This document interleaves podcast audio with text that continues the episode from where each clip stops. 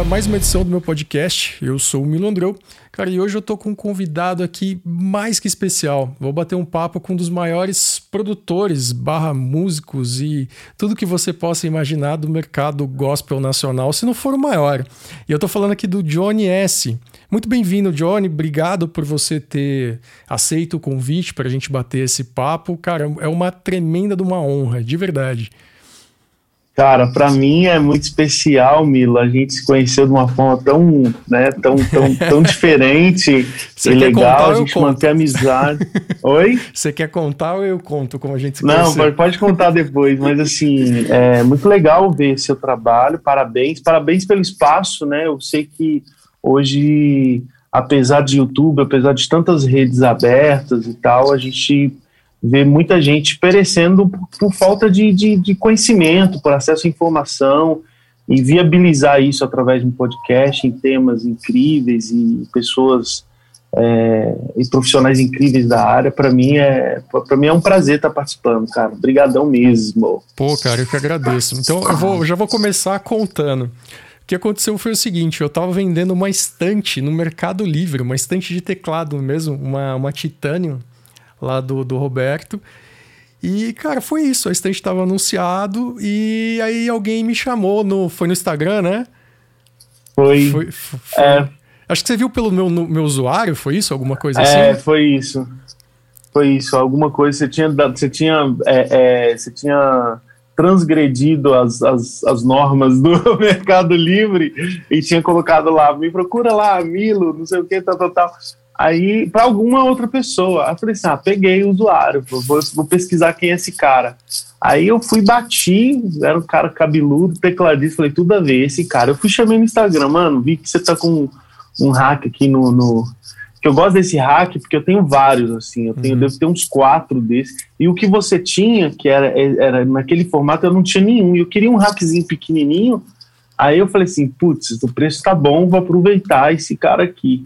E aí foi assim, né? Foi, é, foi um pouco antes da pandemia, né? Então é recente nosso contato. É, foi. E aí a gente ficou em contato, trocando ideia, curiosidades. E tem também a questão de, da, da paternidade, né? Que a gente troca umas figurinhas. Para você é recente. Para mim é recente. Inclusive, parabéns aí pela, pela família. Pô, obrigado, cara. Obrigado. É, isso é base de tudo, né, cara? Não tem, não tem jeito. É a coisa mais gostosa da vida, trabalhosa, mais gostosa, mas parabéns. Então a gente ficou trocando essa figurinha e estamos aqui até hoje, só fortalecendo, graças a Deus.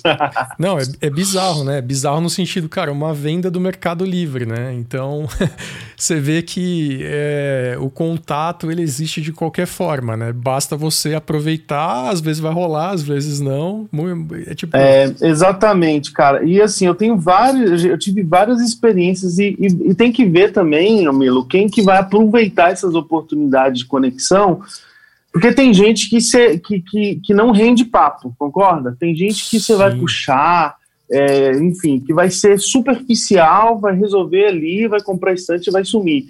Mas eu, eu faço muita questão, cara, em tudo que eu faço, porque, cara, é, network é tudo, né, bicho? Então, se eu tento, na, assim, é, na maioria das vezes, é, aproveitar o máximo possível dos contatos e tal, e, enfim, é uma venda, uhum. poderia ser só uma venda de um instante, uma compra de um instante né, mais barata, mas hoje, hoje a gente está aqui no podcast claro. super legal, que várias pessoas serão beneficiadas por essa informação. Essa então, é isso, tem que aproveitar. Então, se tem uma, uma, uma lição aqui nesse podcast, é essa, tipo, cara, aproveite cada contato, cada convivência, porque assim, cara, a música é uma delícia trabalhar com isso, mas é, eu, é, eu, eu, eu gosto muito de fazer amigos, sabe, Milo? Acho uhum. que a vida é curta demais e eu acho que o tempo todo que a gente ficar aqui na Terra, a gente tem que aproveitar, fazer bons amigos, divertir, dar risada, tomar café, Pô, entendeu? Com toda certeza. Porque é, eu acho que é isso que, cara, é isso que, que, que que dá uma rebobinada, que dá uma recarregada assim nas energias para a gente continuar o rolê. Com toda certeza. Cara, e aproveitando esse lance que você falou de, de network e tal, de contatos, cara, se você é, é o maior produtor assim de gospel do, do, do mercado religioso hoje em dia. Você faz, você faz com todo mundo grande ou já fez alguma coisa com todo mundo grande? Eu tô falando aqui de Aline Barros, Priscila Alcântara, que mais, cara? Mariana Valadão. Thales Roberto, é, muita gente, Eichila hoje que é um grande nome, é, tem bastante coisa. Eu tô, pra você ter ideia, tô rodando um projeto, estava conversando aqui um pouco antes com você, eu estou rodando um projeto no próximo mês, envolve 31 artistas, os maiores do segmento. Assim. É um projeto da Sony, uma edição comemorativa do Sony Music Live. Uhum. E eu estou trabalhando aqui com de, de, de, Priscila Alcântara, Leonardo Gonçalves, Fernandinho, é, Thales Roberto e tudo, todo mundo que, que você imaginar. Kemuel. Só gente é, não conhecida, né? Pois é, é, são os nomes, né? São esses os nomes atuais aí da música da música religiosa, da música evangélica. Cara, e né? Eu... e esse e, e, você disse assim, network e tal, que você tá com uma galera pesadíssima. Como que isso começou, cara? Como que você começou a trabalhar com isso? Como que você chegou nesse contato, né? Imagino que foi uma trajetória de muito, muito e muito trabalho, mas é... dar uma resumida. É, a trajetória, Milo, ela é, é, é, ela é normalmente. Todo mundo imagina que é num 2, 3, né? Pelo menos todo mundo espera. Inclusive hoje, na geração dos coaches, uhum. parece que tem atalho para tudo, né? E parece que tudo está mais fácil, mas não é. Trajetória é onde tu cria calo na mão para conseguir segurar o peso maior que vem lá na frente, né? Tu é, tu tem vários exercícios de criatividade no perrengue mesmo, né? Eu já eu lembro que eu gravava música, é, sequenciava num teclado X3, tudo MIDI e tal, e eu ganhava em, em, algo em torno de 50 reais para fazer aquele trabalho. No meu no primeiro estúdio, no primeiro trampo que eu, que eu, que eu tive, que foi muito novinho, assim. Eu comecei a trabalhar em estúdio, eu uhum. tinha 13 anos de idade. Então, é, eu comecei como muitos músicos do, do gospel começam. Comecei na igreja, ajudando. Entendi. Né? Comecei como voluntário. Como tecladista? É, como que? Ali na... Você tocava o que Oi? lá? O que, que era seu instrumento lá? Cara, eu comecei primeiro cantando uhum. e depois eu passei já pro teclado. Entendi. É, aí do teclado, teve uma época que minha grana era de tocar em casamentos, aí eu comecei a tocar sax. Ah. Aí eu sequenciava Aí eu sequenciava tudo no teclado e tocava o sax em cima, né? Então toquei, toquei muito Kennedy, passei raiva pra caramba, enfim, e num cachê, nos cachês extremamente baixos, assim, cara. Você faz, é... fazia isso que a galera de casamento faz hoje em dia, né? Que é bom, o cara cobra uma nota para fazer isso hoje em dia. Não, não, hoje, hoje, hoje o, o custo, né? É, a galera respeita muito mais essa, essa parada de músico, né?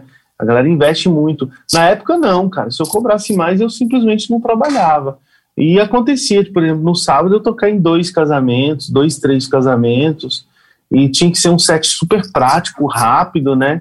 Uhum. E era assim que eu ganhava a minha grana, cara. Eu, aí eu lembro que uma vez meu teclado quebrou, eu tinha um, um sintetizador da Holland, era um XP. Era um XP 50, eu acho. E, cara, e a, a, grana, não, eu não tinha grana para consertar ele. E aí eu tinha um casamento duas semanas depois que eu tinha que tocar. E aí eu tive que aprender a tocar violão, cara. Sim. Aí eu, foi assim que eu comecei a tocar violão. Não aprendi direito, tô nessa até hoje, miguelando, mas eu gravo bastante violão, uhum. eu faço as minhas coisas. Mas, enfim, é aquela parada do se vira nos 30, tá ligado? É, sem muita desculpa. Eu ouvi um cara falando uma vez é, que quem é bom de desculpa não consegue ser bom em mais nada. Então eu tenho essa temática Genial. comigo de que a gente não pode ficar dando desculpa. A gente tem que partir para cima, mano, chamar no peito e, e, chutar pro gol, cara. Com certeza. Entendeu? Porque é, é, é, isso. A vida não é fácil. Viver de arte no Brasil, você sabe, não é fácil. É, porém, ela é possível. Eu vivo, é, assim, muito melhor do que eu imaginava viver. E, e, hoje eu tenho possibilidades, cara, que eu acho que dificilmente se eu estudasse, sei lá, direito, administração, que foi o que eu fiz, é, enfim, um profissional top dessa área às vezes não tem direção e, e, a renda que, é, que às vezes eu consigo. Ela oscila, né? A, claro. a arte, ela não, né? A gente é, é a, a arte ela oscila. Agora, por exemplo, em pandemia veio provar isso, né? Os artistas estão sem, sem show, é, o rolê todo muito limitado. Porém, cara, graças a Deus eu tô aqui comendo, vivendo e tá tudo certo. E... Então, assim, é, é, apesar de ser difícil, é possível. Mas sabe que é possível. Nessa época de pandemia, você está produzindo remoto ou você produziu um tempo? Como que tá isso? Cara, eu comecei a pandemia, no começo, no primeiro mês, eu tinha bastante rolê de show.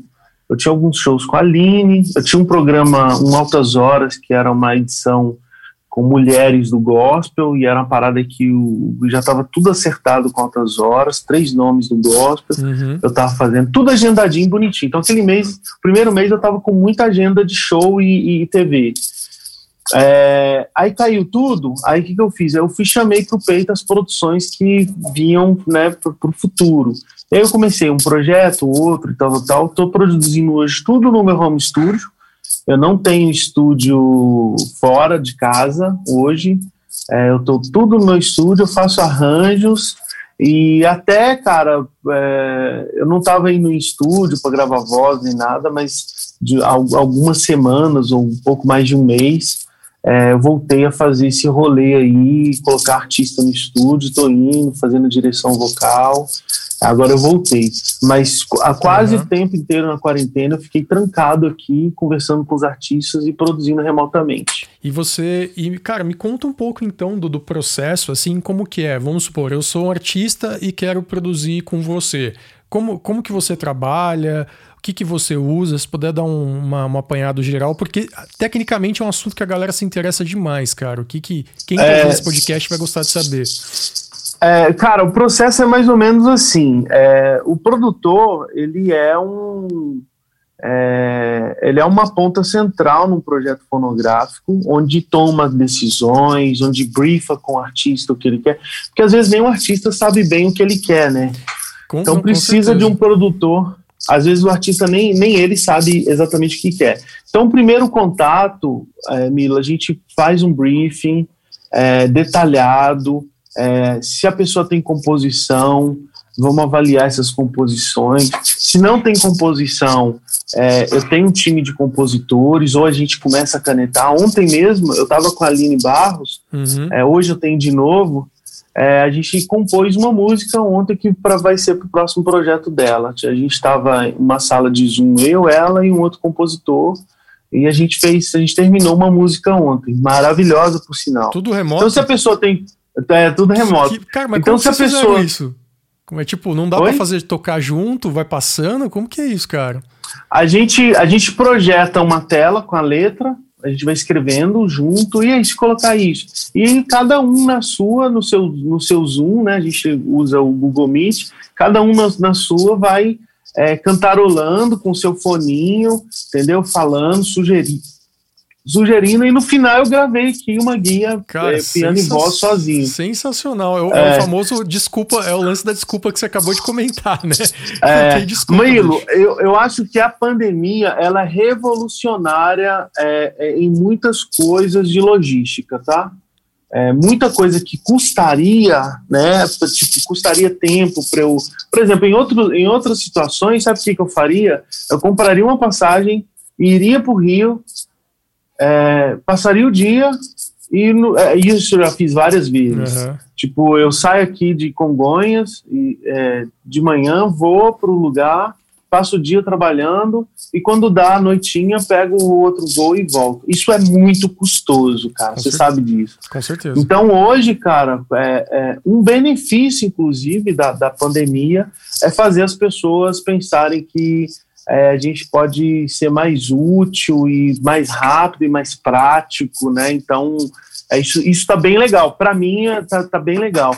Inclusive, cara, existem aplicativos. Eu estou usando, por exemplo, Audio Movers. Esses dias eu gravei uma grande artista, a Isadora Pompeu ela estava num estúdio em Curitiba uhum. e, e eu, eu assino esse Audio Movers, eu estava aqui com o meu Pro Tools aberto, com o Talkback, meu microfone SM57 aqui plugado, estava entrando lá no Pro Tools dela com latência quase que zero e, eu, e o computador do estúdio voltando para mim é, em qualidade 24, 48, Nossa, bizarro, Wave, cara. top. E eu ouvindo tudo que ela estava cantando lá e ela ouvindo toda a minha instrução, só que eu estava aqui em casa. Mano, loucura, Não, assim, loucura. maravilhoso, maravilhoso. Então hoje, bicho, assim, é, as ferramentas para se trabalhar, para quem quer trabalhar, para quem quer para quem quer dar desculpa, é, é sempre ruim. Mas para quem quer trabalhar, hoje tá muito, velho, tá incrível. Assim. É sempre é possível, tá né? incrível. Só, só basta Nossa, muito, muito, é isso aí.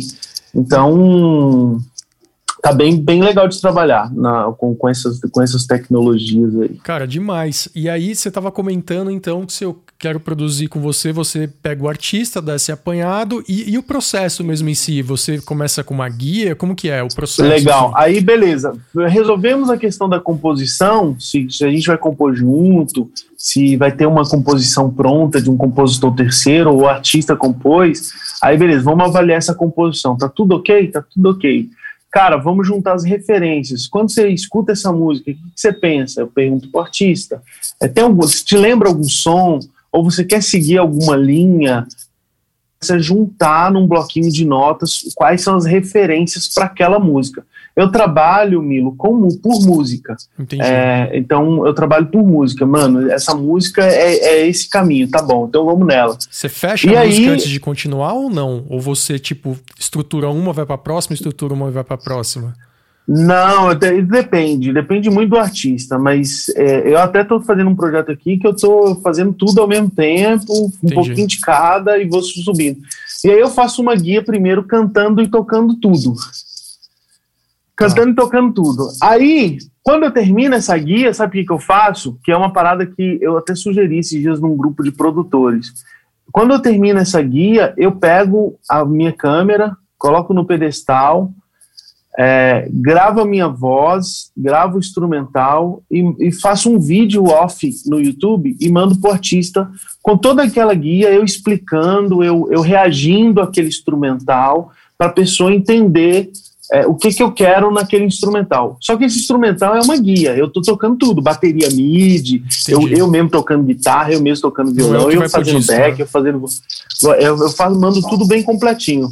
Ela aprovando, aí eu já entro tintando, aí eu já entro contratando os músicos, eu escolho os músicos é, por projeto também, né? Porque tem baterista que vai soar melhor nisso, naquilo.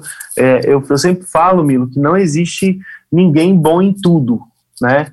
Então, aí eu vou partir para contratar os músicos, a gente fecha instrumental e depois encontramos um estúdio para gravar voz e gravou voz, edição, mix, master e aí eu mando e sempre mandando pro artista para aprovação. Entendi. É uma outra parada que eu quem, quem tem aí a rotina e quer produzir e tal, tal, tal, é, é sempre muito bom você é, verificar, averiguar se o artista está feliz. Cara, você gostou disso? Gostei. Tá, então vamos para frente. Já, é isso. Basicamente o processo algum... é esse. Entendi. E já aconteceu alguma vez assim de o cara provar tudo e depois dar cinco minutos no artista e falou: não, não, não vai, não vai, e aí tem que refazer tudo ou não? Já, já várias vezes. Eu estou, inclusive, trabalhando um projeto mais ou menos assim, que o artista fez, gostou, pediu recall de arranjo, adicionou uma letra aqui e ali, subiu tudo. Daqui a pouco ele virou e falou assim: Cara, mas sério, é, eu, eu tô pensando em mudar todas as músicas. é. E aí você tem que ser profissional e falar: ah, é, por quê? Por causa disso, disso, tá bom, eu entendo, vamos lá. Vai custar mais pro artista, claro. porém a gente está aí na, a serviço e sendo contratado para fazer o que ele quer, né? É, inventaram a frase aí de que o cliente tem razão e, e, e a gente é refém às vezes disso, né? Dentro disso, Milo, é, a gente toma algumas decisões também. Assim, eu costumo falar para minha equipe que a gente tem atitudes é, profissionais e artísticas. A gente tem decisões profissionais e artísticas. O profissional é cara, vamos fazer, você tem razão. O artístico é, cara, eu acho que esse projeto tá muito incrível, é, ele te colocaria na frente de muita gente. Acho super inovador que você uhum. construiu, porque às vezes pode ser uma insegurança do artista. E entra a parte do, do produtor que tem que ser também psicólogo, né? Com certeza. Todo produtor ele é meio psicólogo. É, psiquiatra e psiquiatra, que tudo, é tudo, que tudo barra, é, né? tudo barra. Então, às vezes, pode ser uma insegurança do artista que você precisa segurar no peito. Cara, sério, vamos fazer o seguinte: o que que te incomoda? Entendi. Ah, não sei o que, tal, tal, acho que a bateria. Às vezes é uma parada assim, cara, mano, acho que a bateria tá alta. Tá, mas é isso abaixar. Isso Aba... E aí, melhorou? Melhorou. Ah, então, e aí, a gente segue? Cara, tá ótimo, para mim tá ótimo. É isso. Às vezes precisa só dessa troca de ideia.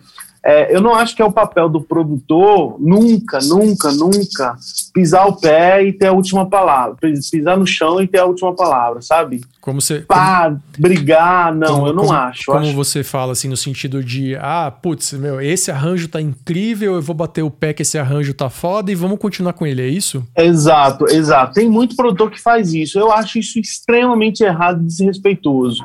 Porque a produção musical, Mila, ela é um casamento artístico, né? É, porém, eu, eu, eu, conservo a ideia de que mais é, não existe ninguém que sabe mais sobre o som do artista do que o próprio artista. Eu sempre falo isso. Falei, mano, é, você se conhece mais do que. Né, eu não te conheço, eu não sei quais, quais são as suas pretensões, eu não sei de, é, eu não sei o que está no seu coração, na sua cabeça. Né? Então vai me dando pistas. A, a questão, a, o meu papel é desvendar e até surpreender o artista naquilo que é o sonho dele, entendeu? Porém, o artista ele sabe o que ele normalmente ele sabe o que ele quer. Não, claro, né? com certeza. Cara, é isso. Eu ouvi uma frase uma vez, é, eu não lembro o nome do baterista, é, é Kenny alguma coisa, não, não lembro de cabeça agora. Ele, cara, ele é basicamente um músico contratado que ele toca com os, os, nomes bizarramente gigantes nos Estados Unidos, fechou na Casa Branca, aquela coisa toda. E nesse show que eu vi, ele estava tocando com o Paul McCartney, né, fazendo um show pro presidente dos Uau. Estados Unidos na Casa Branca. E aí ele fez uma. Uma, ele deu uma, uma entrevista ali, eu não lembro mais ou menos o contexto, mas o moral da história é o seguinte: ele falou que ele passou muitos anos da carreira dele é, ficando de mal com o palco, porque ele não entendia porque as pessoas estavam não olhando para ele, porque ele é um baterista incrível, ele toca super bem, ele estudava, ele é consagrado, blá blá blá blá blá blá. Só que aí ele falou, cara, eu entendi isso o dia que eu toquei com o Paul, porque falou, cara, as pessoas podem olhar para o Paul McCartney, por que, que elas vão olhar para mim? não faz sentido. Interessante. Então, é eu acho que no fundo, esse lance do produtor de servir o artista, de de, né, de fazer o que a música pede, o artista pede de uma maneira, né, uma maneira equilibrada, é legal, cara, porque de, Muito. De, de, fato é o que você disse mesmo, tem muitos produtores que não agem dessa maneira, né, bate o pé e fala, sou eu, né. É, é, agora nesse, nesse, conversando nesse lance aí do Paul e tal, tal, tal, de fato, cara, o centro da banda, o centro é, é essa voz, é essa cara, quem leva o nome.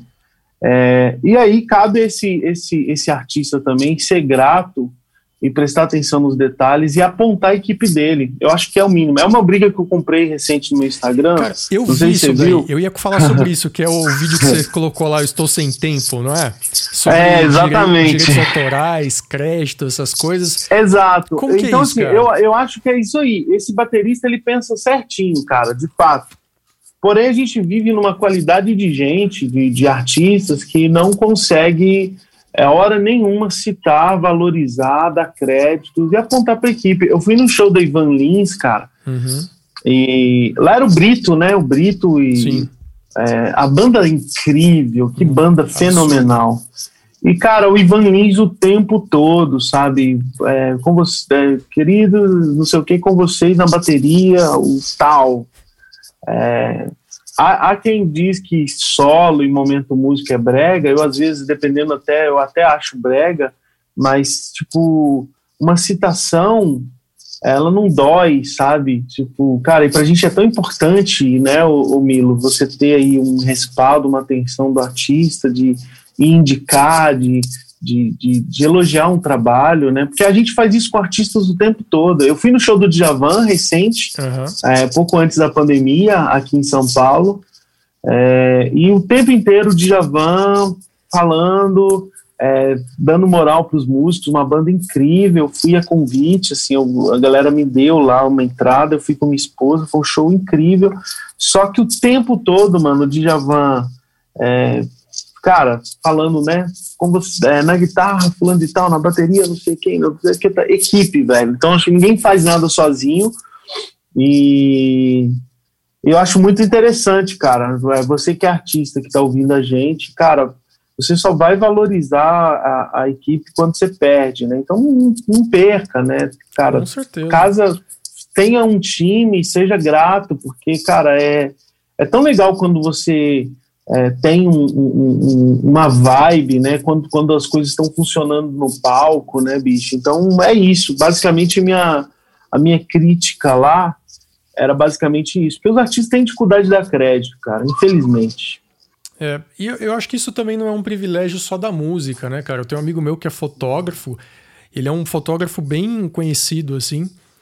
E ele fala constantemente, pô, cara, minha foto saiu na Folha de São Paulo. Como é que esses jornais maiores eles dão crédito, né? Mas, ah, minha foto saiu não sei na onde, saiu não sei na onde, e não coloca o nome do cara lá, velho. Tipo, a foto é do cara, entendeu? É, é, o, é o trabalho dele. Esse lance de crédito, cara, é complicado. Eu faço algumas produções também, não, não a, nível, a nível que você faz, umas produções menores.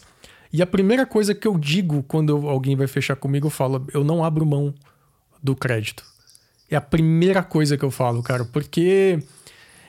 É, pois é, cara. O nome, o seu nome, cara, o seu respeito, enfim, né? Isso é uma outra discussão, mas é a única coisa que você leva de fato, né? É a única coisa que você, tipo, é sua e ninguém tira. Se você ganhou X reais, se esse disco vendeu milhões de cópias, se qualquer X coisas, mas o nome ainda é seu, cara. Tudo bem que. É né? Então, é, isso é uma coisa bem complicada, assim. E essa, e essa parte de direitos autorais, cara, você é tranquilo para você? Isso para você é uma parcela importante? Como produtor, isso é, como que tá atrelado isso para você, né? Para a galera que não conhece esse lado também, como que funciona isso? Se você puder dar uma. Cara, hoje a gente vive é, a, a, questão da, da, da, da é, a questão do, de coisas erradas e é, não, não é, é, come muito essa parcela. Nossa, me fugiu a palavra.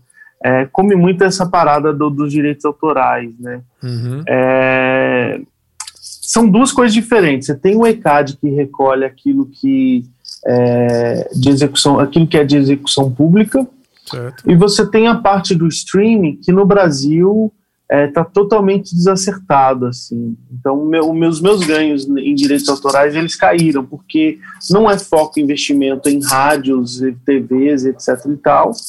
É, o streaming bomba é, e a, a, gente não ganha praticamente nada. É ridículo o repasse de streaming. Então, existem leis sendo votadas hoje, Milo, é, para que talvez é, melhore essa parte. Mas assim, cara é, tá ruim, tá muito ruim essa parte de direitos autorais. É, e o Brasil precisa de uma reforma nas leis urgente, porque o que está acontecendo não está certo, não. É preocupante, é revoltante. É, mas a instituição que toma conta disso no streaming é uma das mais. A palavra era corrupção. Olha que. a palavra é pouco conhecida, é, né? A, a, a, é, o órgão que toma conta disso no Brasil é um dos mais corruptos, inclusive tem milhões de processos é, já, e enfim, isso precisa mudar, cara. Isso está muito ruim, isso precisa muito mudar. E, e você, como produtor, você acha que o produtor musical, né, o produtor fonográfico, no caso, sente menos? Ou você acha que o músico é mais prejudicado, assim? Tipo, o músico que vai fazer uma. tem um direito conexo ali. O que, que você acha que isso é? Cara, eu acho que, no, dadas as proporções, todo mundo do contexto da arrecadação sofre, inclusive o compositor. Uhum. Eu levanto muita moral de compositor e Milo, uma coisa que eu faço é separar sempre dentro das minhas da verba de produção um, um percentual para o compositor. Eu talvez seja um dos únicos é, porque normalmente a galera não paga composição, a galera. E assim, de fato, eu não tenho como pagar composição dentro do processo de produção. Mas eu tento, de alguma forma, dar uma ajuda de custo, retribuir, porque é, a joia, a pedra preciosa, sai primeiro do compositor, né? Então, assim, o músico sofre nos conexos, o compositor sofre, o artista também sofre, né? É, por exemplo, era para a gente estar todo mundo de boa, cara, porque o streaming na pandemia, ele subiu. Não. A pandemia, o lado de internet triplicou, né, cara? ah, triplicou, triplicou. Aí. Então, assim, é, era pra galera estar tá reclamando de grana? Não era, cara, porque era pro, pro streaming dar uma segurada no, uhum. na arrecadação. Mas essa grana, ela não vem pra gente, né? Então, cara, o músico sofre, o produtor sofre. Inclusive, na arrecadação, não tem diferença, né? Assim, eu, eu, recebo, eu não recebo como produtor, né? O produtor fonográfico é quem banca, então normalmente é o artista ou a gravadora. Então ele tem ali uma parte da arrecadação. É, eu sou um músico, na, lá no, no, na ficha eu coloco lá, toquei teclado, toquei isso, aquilo, mas não tem um, um percentual reservado para o hum, produtor, isso não existe. E não tem um percentual também reservado para o técnico, por exemplo, no, é, nos VGCAD. Né? Sabe o que, que eu faço? Inclusive, quem, quem faz junto a documentação e, e presta esse tipo de serviço, eu aconselho fazer o mesmo. Por exemplo, meu técnico, ele vira percussionista nas músicas, eu, mas eu sempre coloco técnico, cara. Até hold, assim. É, eu, eu até brinco, o cara que mais mixa para mim hoje é o Jordão Macedo, é um cara genial de Belo Horizonte. Uhum. E com todas as, todas as fichas minhas eu preencho ele como percussão. Aí eu falei assim, mano, esse cara é um dos maiores percussionistas do Brasil. Só que assim, eu, eu quase nunca uso percussão, cara.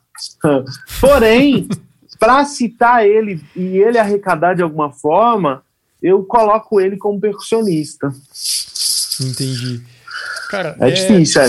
Eu já, eu já fiz isso algumas vezes, também sei de vários amigos que estão que, que na mesma onda. É complicado, né, cara? Porque o trabalho da Mix, né? Tudo bem que é o que você disse, né? Parte lá do começo de uma boa composição, de passar mensagem, de comunicar o artista, a interpretação, mas a Mix é um processo extremamente importante, né, cara? Extremamente, extremamente cara. Né? É, é, onde, é onde, pode, onde pode dar tudo errado, né, Exato. né, cara?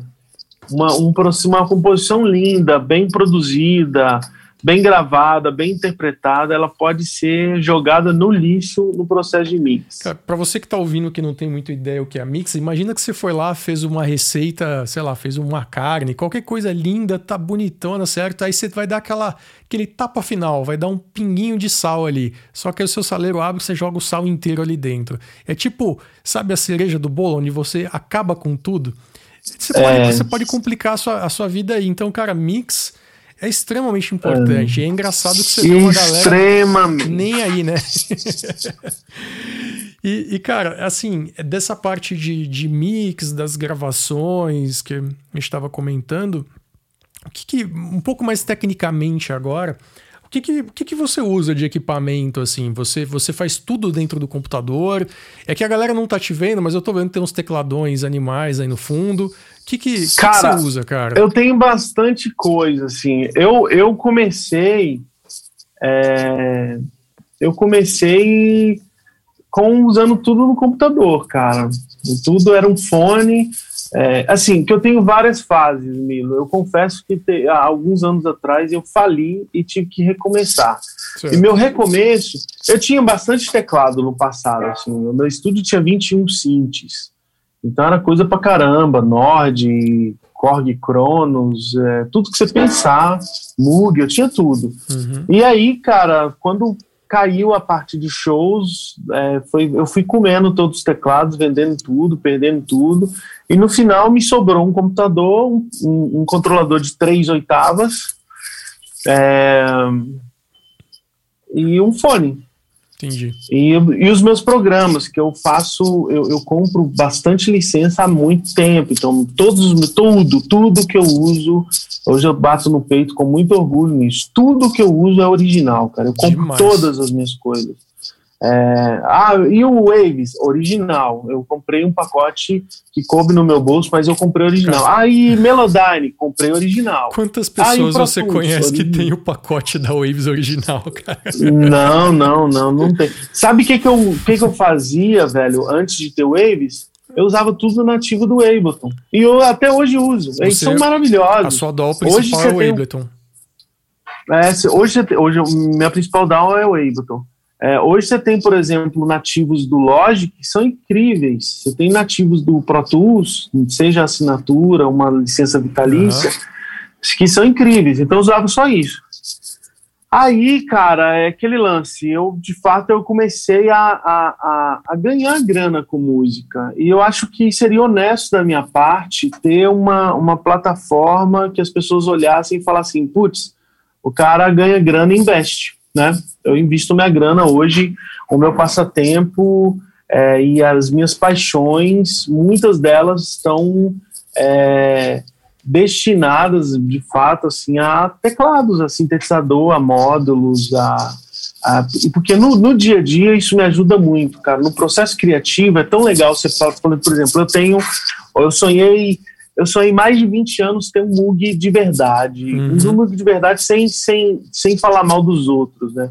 Eu não queria mais um, um, um Little Fat, eu não queria mais um, um Slim, eu não queria mais um, um sei lá, um Sub-37. Eu queria um Mug que era meu sonho classudo. Eu queria um Mug Voyager é, Electric Blue daquele ano e eu tinha até mais ou menos a ideia de serial, porque tinha uma parte do serial dos Mugs que estavam comprometidas, uhum. né? Tipo, que teve recall na época. Então, eu pesquisei e queria um Mug. E um pouco antes da pandemia, eu consegui comprar um Mug, cara. Eu consegui Demais. comprar e, assim, ele representa muito mais para mim do que simplesmente um sintetizador. Ele é um troféu, Com certeza. sabe? Sabe aquela parada que você olha e simboliza assim, cara, de alguma forma deu certo o meu rolê? É, o Mug, ele representa um pouco disso para mim, assim. Então hoje, cara, eu tenho, é, vou falar, é, minha principal DAW é o Ableton, eu uso o Mac Pro, aí eu tenho de sintetizador, eu tenho o Novation Peak, eu tenho o YC61 da Yamaha, eu tenho o Jupiter XM, eu tenho o Monistation da Novation, tenho o Moog Voyager, tem JDXA, tem Behringer DeepMind que eu adoro, tem o Model D da Behringer, tem o Nova da Novation, ah, que mais tem? Aí tem vários controladores, tem interfaces legais. Eu tenho aqui a Foxrite Clarity. É, eu tenho alguns microfones também. Eu tenho o Op1, que é um, um candidato a ser seu aí daqui a pouco, né? Você tá quase comprando um também. Eu, eu tô, tô namorando um e, aqui. E, cara, é um synth incrível, todo o charme, toda a elegância de um synth eu, é, extremamente bem construído. Eu, é, então é isso, assim, eu uso hoje. Parece uma barra de é, eu uso, é, eu uso hoje muita coisa, cara. Eu tenho bastante coisa. Mas o, o, meu workflow, cara, ele é muito garantido dentro da máquina, velho. Adoro os plugins, adoro a praticidade, adoro gravar um piano e e, e dar um command A em tudo e, e, editar e quantizar o piano, sabe? Entendi. Tem som que não é solto, tem som que eu faço que não cabe um, uma nota forinha, por mais charmoso que seja isso em alguns sons. Uhum. Então eu gosto da praticidade do virtual. E também o resultado, velho, é incrível, assim, é muito bom. Você acha que então o equipamento nesse sentido ele serve para te dar, para te inspirar, na real, então? Tipo, meu. Na cada, real. Cada, cada equipamento vai te inspirar de uma maneira diferente, cada timbre, cada textura, etc. Exato. Eu acho que cada, cada sintetizador, Milo, tem sua personalidade. E, e, ele vai atacar muito bem ali onde ele ganha. E se você conhecendo o sintetizador, conhecendo as propriedades né, de, de síntese e o que ele pode te oferecer chegar, sem forçar, né? Por exemplo, eu não, eu não, eu não, eu não forço a ideia de que o meu Roland é, Júpiter XM ele soe como um Moog. Eu acho que existe esse respeito também nas características de cada synth, né? É, eu não espero que, que o Novation é, ele, ele soe como Dave Smith com sequential, sei lá, o Prophet. Justíssimo. É, eu, então, eu, eu, é conhecer as propriedades e a personalidade de cada um e aplicar eles na hora certa. É, pegar o melhor. Numa né? conta, é, numa, num percentual assim, velho, na, normalmente nas minhas produções, é, 20%, 10% normalmente é analógico, o resto é virtual. Entendi. Aí você acaba usando o resto.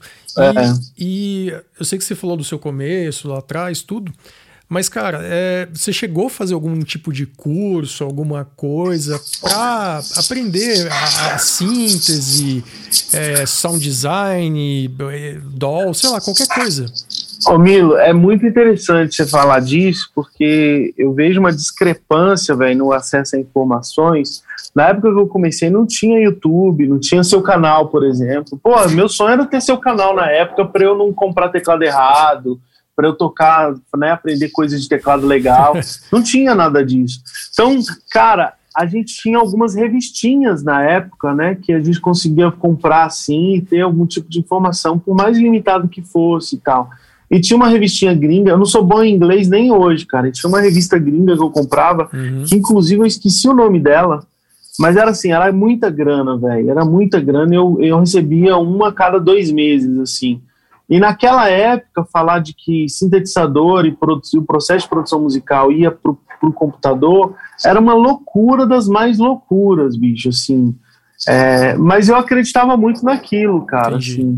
E, e aí eu consumia essas revistinhas, ia conversando com um com o outro. É, eu já tinha uma rotina de estúdio, que eu trabalhava em um e conseguia frequentar alguns outros, ia pegando uma informação picada ali, outra ali. Agora, cara, eu cheguei a abrir sintetizador para ver o que, que tinha dentro, eu, uma curiosidade. Eu, eu, eu, eu tentava estudar o máximo possível das síntese. Não, não sou um cara bom de dedo, eu não sei tocar direito, porque eu não estudei música. Entendi. Porém, eu estudei muito, é, é, e assim, muito autodi- autodidata, eu estudei muito essa parte de sequenciamento, de sequenciamento MIDI. É, eu lembro que tinha uma manha, cara, de, de, de polifonia nos teclados antigamente, que, por exemplo, às vezes tinha uma, aquele plan, Sei. aquela fermata muito, aquela, aquela parada no final assim, muito grande e, e acabava a polifonia do sintetizador, cara. Aí tinha uma manha de pegar o midzinho e chegar um cantinho aqui, o bumbo pra cá, um pouquinho pra lá, um pouquinho pra assim, parecia que tava junto, mas ali na, na telinha os mids estavam chegadinhos. Então esse tipo de manha, velho, assim, foi a vida que ensinou e, e a gente foi batalhando. Então hoje é mamata, mano. Quando eu olho pra tela do Pro Tools hoje, é, às vezes eu sequencio tudo em Pro Tools. Aham. Mano, tá muito bom de trabalhar, cara. Melhor época pra trabalhar. Quando você pega uma assinatura, tipo Holland Cloud, que tem um monte de sintetizador legal pra caramba. Essa semana mesmo eu usei um Juno 106 do Holland Cloud, eu pago, sei lá, 24 dólares por mês. E, cara, eu fico assim, cara, que mundo bom de se viver e de se trabalhar, assim. Muito você prático, tem né? tudo muito mastigado, né, cara? Então, é, então é por aí, velho. É muito prático. Uma coisa que, ah, é, que é muito chato para quando você tá com ideia, não sei se, se é isso, não sei se com você é assim, mas é tipo você parar o seu processo criativo porque deu alguma trava na ferramenta. Então, tipo assim, pô, cara, é difícil pra você abrir uma track, é difícil pra você mapear um periférico, é difícil pra você pegar um som. Isso é chato pra caramba, né? Porque você mata Chato. seu processo criativo ali por uma, uma decisão técnica, né, cara? Exatamente, já exatamente. Por isso que eu também, ô, ô, ô, ô Milo, sem ser muito conservador nessa, nessa coisa, é, mas eu, eu, eu acho que esse excesso de. Qual que é o problema de você usar aquilo que você não paga? É que você tende a não estudar fundo aquilo, tende a não usar aquilo da forma que tem que ser usado e encharca seu computador de DLLs, de cracks, de não sei o quê. Descartável, né? Fica descartável. É, então, cara, é, eu, por exemplo, eu, eu, eu, eu acredito muito numa saúde do, do- da máquina, assim, sabe? Uhum. E essa saúde, ela é do, do, do seu rolê, do que, que você exige dela, né? Por exemplo, eu tenho tipos de sons que eu não uso porque eu sei que são extremamente pesados. por exemplo, ao vivo. Tem coisas que eu não uso ao vivo porque não vai funcionar na minha máquina e eu sempre tive máquina boa. Então, aquele lance de você conhecer o seu equipamento, respeitar ele e usar como se deve usar, né? É, a, a, a, existem algumas manhas, assim, de, de você deixar a sua máquina mais suave, tal, tal, tal, tal. Então, por exemplo, cara, eu tenho uma maquinona, bicho. Assim, uhum. eu uso um computador muito bom, graças a Deus, é, mas eu tenho é, eu, eu, dou freeze nas coisas, sabe? Eu faço uma track a definir, decidir, cara, esse, esse é que é o som da bateria, tá? Então eu vou salvar o MIDI e vou transformar aquele MIDI, aquele instrumento virtual já em áudio, porque eu vou livrar minha máquina daquele processo. Então tem várias coisinhas hoje assim, e hoje todos os pro programas, inclusive o Pro Tools, que era um dos mais burros e arcaicos, com certeza. É, hoje tem freeze, Antes hoje tem o commit, né? Commit. É, então hoje tem como você frisar, congelar e salvar aquele nível. Mano, é, é melhor, a época é essa, velho. Cara, o Pro Tools não tinha nem bounce offline, né? Você pega um bounce de, de 10 horas, vai, meu, ficar 10 horas ouvindo um áudio, que, que coisa boa. Exato, exatamente. Hoje tem, cara, hoje tem, é maravilhoso, o som funciona bem pra caramba. Então acho que tem é assim, velho, hoje é, é, é, hoje tem que dar menos. Eu lembro que eu trabalhava numa rádio, cara, fazia vinhetas de rádio e tal. Uhum. E eu, várias vezes eu tinha que cortar fita, fita cassete. Uhum. A vinheta é tal, para não embolar, para não ter não sei o que, eu abria, a gente abria, cortava ali, e depois abria a fita de novo, parafusava, e aquilo era a vinheta da rádio. Eu entregava isso. Eu lembro que eu fazia vinheta para propaganda de rua, a pro, é, jingle de vereador. Cansei de fazer isso, velho. Tá, era uma fita, aí eu tinha que gravar, copiar a master ali, gravar o áudio de um lado, de outro, e final cortar a fita. A, pessoa, a galera não sabe o que, que é isso, Não véio. sabe, cara. Cara, eu acho, Entendeu? eu acho incrível você falar isso, porque as pessoas hoje em dia, o que mais me incomoda é que as pessoas são muito imediatistas, né? Elas, Exato. Cara, tipo, meu, você tem uma história, você batalhou, você fez isso, aonde você tá hoje é um preço que você pagou lá atrás, né? Por, algum, por alguma coisa. Você é louco, mano. E ninguém entende isso, cara. Ninguém entende. Ô Milo, ô Milo, eu tinha, eu, eu tinha um teclado, um DX7 eu não tinha grana para comprar case para ele, velho. Eu não tinha, eu não tinha grana, velho. Enrolava no dredom. E eu era moleque. não, mano, pior. O que, que eu fazia? E outra, não tinha pedal de sustain. Sabe como foi o meu uhum. primeiro pedal de sustain? Um, um, uma lata de óleo que eu recortei, sério, mano. Fez diante de Deus. Ali. Fiz o contatinho, entendeu? E fiz o meu pedal de sustain. Com esse DX7, eu era moleque, mano. Tinha 12 anos de idade, cara. Sabe o que eu fazia para ir pros ensaios? Pegava um D7, que é um teclado pesado pra cacete. Pesado. Colocava na minha bicicleta, mano. Colocava assim, ó, pilotava, né, com uma mão e segurando o D7 com a outra. E torcendo para não cair. Mano, é, e tipo assim, eu ficava com a mão cortada, cara, sabe? Assim, correndo o risco, de fato, de tomar tombo, de destruir meu D7 foi um dos únicos teclados que eu vendi e que eu chorei, assim, quando eu vendi, velho. Depois eu fiz desapego total. Depois desapego total, total. Eu sou, assim, você que me acompanha sabe que eu sou extremamente desapegado. Eu compro um teclado para uma turnê, logo já, já coloco para vender já e tranquilo. Mas é isso, velho. Galera, galera, bicho, sei lá, cara. É, a, a, nossa trajetória, Milo, acredito que a sua também, ela é baseada no sofrimento, cara. Sim, cara. Ela é muito, ela é muito doída, cara. Então, tipo, a galera reclama hoje que não tem, né, não tem, não tem views, não tem likes e não sei o quê. Cara, meu sonho era tocar numa rede social e, e, e, divulgar e mandar pra galera. Não tinha registro, não tinha celular que filmava na época, enfim, é a Enfim. A galera é muito. Isso é, cara, isso é bizarro, né? É, quando eu começava, comecei a gravar em casa, eu tinha um aparelho de som com dois tapes, né? Tape a fita cassete. Aí eu gravava Isso. de um lado, aí gravava do outro lado e aí ia passando, ia fazendo overdub infinito para conseguir para conseguir gravar. É. E tipo, aí o cara reclama: "Ai, mas eu não consigo gravar, eu não sei mexer". Cara, a palavra eu não sei mexer me dá um é desespero, é porque assim, você tem o Google, é. cara. Tipo, tudo é. que você não sabe fazer, absolutamente tudo, tem no Google. Tudo, tudo. tudo. Inclusive, ele, ele é, é, o dicionário perdeu o título de pai dos burros, né? e, e, o Google assumiu essa parada aí. Mas é isso, cara. Ô, ô, ô, Milo, eu vi uma frase num site de um aplicativo bem interessante, falando assim, que os nossos smartphones são muito mais. Como é que era? Nosso, nossos smartphones são muito mais poderosos do que o computador que levou o homem para a Lua. Genial, cara. E, velho, não é? É em tudo, é em processamento, Genial. É em armazenamento. Cara, meu iPhone tem 256 GB de armazenamento, velho. Meu iPad, antes de ontem, eu tava numa gravação ao vivo, e aí o computador lá, o, o Reaper do, do, do, do, do computador que eu tava usando, com as tracks, as tracks, é, é, os VS, né? uhum. né? As tracks que eu tava usando lá na gravação, é, o Reaper tava, não sei, deu algum problema em um projeto, em uma música só.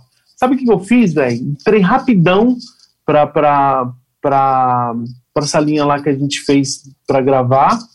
Peguei meu iPad, peguei um HDzinho, peguei os arquivos que eu sabia o que, que era, coloquei no iPad, fui lá no, no na, na, na, House Mix, onde estava o computador disparando uhum. as tracks, pluguei a placa de som e gravei a música com o iPad, cara. Disparei os samplers todos com o iPad. Funcionou melhor do que o computador. Eu poderia ter feito no meu celular. É, a minha placa ela é compatível com o com, com meu celular e tal, uhum. tal. Tem show, mano, que eu levo meu celular para disparar as tracks, cara. E resolve. Todas as tracks. Não, é lindo. Vê, cara, enfim. é, é muito ah, louco é pensar isso, época, dá, dá, umas, é muito... dá umas explosões na cabeça, né? Não é explodido. É, cê, você tem que ser, cara, você tem que. Hoje você tem que ser guerreiro, assumir e ver que tu, todas as ferramentas que você precisa para trabalhar, elas, praticamente todas, elas já foram inventadas. Cara. Já, cara. cara é muito então louco. na nossa mão. É, e é muito louco você pensar que, tipo, com a pandemia, que volta um pouco que a gente tava falando, cara, é possível de qualquer jeito. Então, assim, você tem um computador, você tem um celular, você tem qualquer coisa, cara, você tem informação na ponta do seu dedo. É só você buscar. Total. Você tem equipamento, você tem ferramenta. E hoje, com a pandemia, você tem a opção de também não precisar sair de casa em algumas circunstâncias. Cara, você tem, você tem o YouTube. É, é, tipo, você tem uma plataforma gigante disponível que te, que te, que te possibilita ter milhares de pessoas assistindo. Se eu for fazer um show hoje, eu vou, vou colocar 10 cabeças dentro de uma casa. Se eu fizer um vídeo uhum. no YouTube, cara, vai ter milhares de pessoas me assistindo. Exatamente, é o maior palco do mundo, é o maior palco né, do mano? mundo, cara. Então, assim, você tem tudo para trabalhar, você tem tudo para fazer, basta aquela frase que você disse no começo, cara, é só não dar desculpa. Você não tem é nada que te desculpa. impeça, cara. A, a, grande verdade é essa, assim, no dia, nos dias de hoje, com raríssimas exceções de pessoas que realmente estão numa situação bem complicada, né? Eu acho que se você é uma pessoa saudável, uma pessoa que, que realmente te a sua saúde te possibilita fazer alguma coisa, né? Que no fundo isso é, uma, é, uma, é, é o que importa. Cara, do resto, basta você querer e você tá afim. Sem desculpa. É... Total, Milo. Total, Sem desculpa, véio. cara. Não, não tem, assim, é, esse lance do imediatismo, a preguiça que as pessoas têm de querer as informações de mão beijada. E é um Google, é assim, mão beijada entre, entre aspas, né, velho? É um Google que você dá que já resolve sua vida, né? E, cara, e, total. E rumando, rumando ao fim aqui do nosso papo, é, o que, que você daria de, de dica para quem tá começando, assim, de falar, olha meu, não faz isso, faz aquilo. O que que você fala? Olha, vivi muito, dei muito murro em ponta de faca para chegar nessa conclusão. O que que você falaria, cara? Cara, eu, eu, eu, eu poderia falar é, é, didaticamente e por própria. Posso falar também, mas eu, eu, quero, eu quero indicar dois livros que viraram muito a minha chave em todo esse processo de posicionamento, é, e também investimento naquilo que é minha marca, naquilo que, que, que, que naquilo que eu tento construir. Uhum. É, são dois livros de um gringo que foi traduzido. Um chama Roube como Artista. Genial. e o outro que é do mesmo artista, do, mesmo escritor, que é, é, mais ou menos uma continuação a um livro chamado Mostre Seu Trabalho. Uhum. Né? É, e vai englobar tudo, tudo isso que a gente está conversando, é, toda essa virada de chave para mim pessoalmente, né? mostrar o trabalho. É, eu, eu, fiz um vídeo há um tempo atrás que eu falo assim, cara, seja você mesmo o maior divulgador do seu trabalho. É, isso, isso fala tudo, assim, cara. A gente vive tentando, nós músicos, né? A gente vivia procurando trampo, mas nós já éramos o trampo. Nossa, então, não tínhamos assumido. Genial. Né? Então, tipo, pô, cara, é, ao invés de você ficar atrás de artista, é, vamos tentar experimentar diferente? Vamos, o contrário, talvez? Vamos tentar Sim. fazer com que os artistas corram atrás de você? Como? É você ser um cara interessante, cara. E como que eles vão ver é, se você é legal, né, um bom profissional não? Você vai mostrar seu trabalho, no seu rolê. Eu vejo um músico, nada contra, mas eu vejo um músico, velho, que no Instagram dele tem mais coisa de academia, comida é, e, e cachorro do que música, velho. Como é que você quer viver de música, tá ligado? Como é que você quer viver de música, sendo que é, em redes sociais, que querendo ou não, é, a minha esposa sempre fala que o Facebook é o meio da rua, né? O que, que você vai colocar no meio da rua? Mano, eu vou me projetar como artista. Eu tenho um, tenho um cara, o Tutuca Boba, ele é maestro do Roberto Carlos. Uhum. É, ele falava assim comigo: é, Nossa, esse cara, era, esse cara foi incrível para mim, Milo. Um amigão assim, que Deus me deu. É, ele falava assim: Johnnyzinho, Johnnyzinho, estou preocupado. Ele é bem senhor já. Uhum. Aí eu falei assim, o que que foi? O que que foi, Tutuca? Aí falou assim, a música, ela respira por, com a ajuda de aparelhos. aí depois, numa, numa perspectiva de uma conversa, mano, e aí, como é que vai ser? Porque assim, cara, o Roberto Carlos faz pouquíssimos shows por ano, né? E ele é o maestro do Roberto Carlos, só que é um cara super bem, assim. Certo. Aí ele falou assim, eu falei assim, ô, ô, ô, ô Tutuca, o que, que você vê, assim, da música nos próximos anos? Ele falou assim, Johnnyzinho, como na, na era Brasil Império, como no, no como no, na Inglaterra em 1400 e não sei o que, o músico ele vai voltar para a rua e colocar o chapéuzinho. Aí eu contextualizei, eu contextualizei. Minha esposa sempre fala que a, a, a, o Facebook é o meio da rua. A rede social, ela dá essa ideia de, de uma grande vila né? Onde as pessoas oferecem serviços, oferecem. E, e música é uma delas. Com então, certeza. cara, eu quero ficar. É, é, eu quero estar na esquina da Paulista, é, assim, tocando de forma é, brilhante, é, chamando a atenção das pessoas, os artistas que estão passando olhando para mim. Então, eu acho que se eu posso dar um conselho, cara, é, galera, vamos pro meio da rua e vamos mostrar nossa arte, cara. cara independente, demais. independente é, se a gente toca com artista X ou Y. Porque agora, no meio da pandemia, mano, a gente viu que. Eu vi um, um, um meme muito doido, velho. Era assim. É, no meio da pandemia, mandaram aqui, não, não sei quem foi que fez isso, mas acho que foi um cartunista que foi muito feliz nisso. É, o artista dando a mão pro assim olhando a, a, a figura de cima assim. Uhum. o artista dando a mão pro músico pro, pro técnico assim falando assim estamos no mesmo barco. Só que o artista tava numa num, num iate absurdo. E o cara e o, e o, e o cara tava tipo pendurado num toco assim sabe? E é bem isso cara bem sabe? isso então assim velho, independente para quem você toca, da sua trajetória, acho que ela pode ter concerto hoje, e, e esse concerto ele é de posicionamento.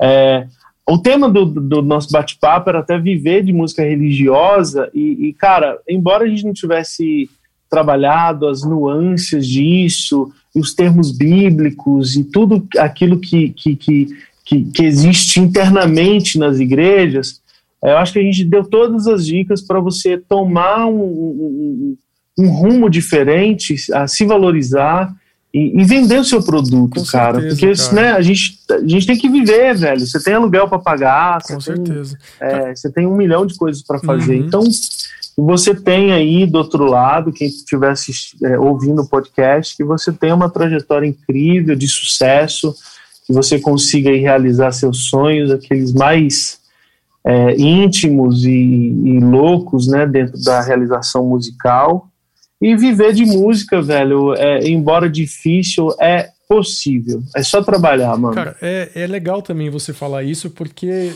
o fator principal é você trabalhar e você acreditar. E eu, eu cara, e até um, um desabafo assim da minha parte, eu percebi que a pandemia matou vários dinossauros, né? Então, assim, você via aquela, aquelas pessoas que tinham um formatinho muito muito quadrado de trabalhar. Total. E a pandemia trouxe isso para fora. Eu lembro de, de um episódio, cara, um negócio que aconteceu comigo, de uma pessoa que eu conheço. E essa pessoa sempre menosprezou o que eu fiz. YouTube, comunicação social, essas coisas tal. Sempre menosprezou. Sempre foi... Chupa a pessoa, chupa é, a pessoa. O é... Milo tá estourado. Cara, e sempre menosprezou no sentido assim, nossa, eu, é influencer, é youtuber. Cara, não importa o termo. Não importa o termo. O meu papel, eu gero conteúdo, cara. Eu gero conteúdo. Isso aqui que a gente tá fazendo é um conteúdo. Cara, imagina uhum. há X anos atrás, quando a gente começou, se você tivesse a oportunidade de, de ouvir um bate-papo desse com quem você gosta. Putz, grila, mano. Isso é louco. Então. E aí, essa mesma pessoa hoje em dia, ela vem, ô, oh, pô, curte meu canal aí pra dar mil views e mil, mil inscritos pra eu conseguir monetizar. Sabe? Então você vê, cara, que tipo, você não ser um dinossauro, você não ser preso a estilo musical, você não ser preso a coisas que você gosta só. Ainda mais se você quer ser um produtor musical que você tem que pesquisar, você tem que curtir as coisas, você precisa se, se inteirar do que está acontecendo. Porque, cara, quer queira ou quer não, a música ela renova, né? Quer dizer, renova. Ela vai. Ela meio que recicla uma geração que já foi. Total. Mas tem coisas novas pintando ali, né? Então, tipo, não seja um dinossauro, não, não viva num mundo que não exista mais, cara. Ouça as pessoas, respeite todo mundo. Eu acho que isso complementa o que você disse faz total sentido, né? Sem... Exato, mano. Exato. A outra coisa, enfim, é um, é um bate-papo eterno, né? se deixar. A, a, um, um, cara, o Brahma, que era um cara, foi um cara bem importante para mim, numa época que eu tava no funk, tocando lá no Rio é, perguntaram para ele algo assim: é, Fulano, música dá dinheiro? Sabiamente ele respondeu: Cara, dá dinheiro é pai e mãe. Você tem seu pai e sua mãe ainda te dando dinheiro, beleza. Música não dá dinheiro. Trabalhar dá dinheiro. Justíssimo.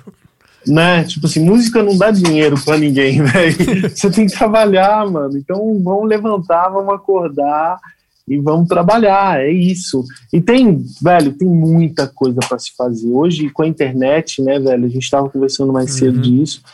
Hoje você tem gente dando aula, você tem gente fazendo trilha para game, você tem gente trabalhando trilha para filme, você tem gente que, que, que, que trabalha para produtores e grava seu instrumento. Por exemplo, eu tenho um baterista no Rio, Renan Martins, uhum. é um cara incrível cara, ele, é, ele tem um preço super bom, tranquilo. Ele montou um estúdio milionário para gravar bateria.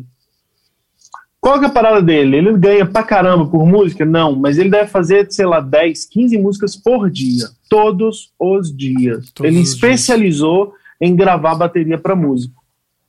Em, em, gravar bateria para produtores. Então ele, ele, ele trabalha, por exemplo, em projetos meus, em projetos de outros e outros e outros e outros, e ele vive assim. Vive bem, mano. Entendeu? Então, é, porque às vezes, cara, a galera tem só a ideia do influencer ou do produtor ou do não sei o que. Mano, é, tem tanta coisa que, que não é explorada. Né? Por exemplo, hoje eu acho, Milo, uhum. se eu uhum. gravasse teclado só, se eu gravasse teclado para produtores, como esse, esse amigo meu grava bateria, eu acho que eu poderia até ganhar dinheiro e ter mais saúde mental do que sendo produtor.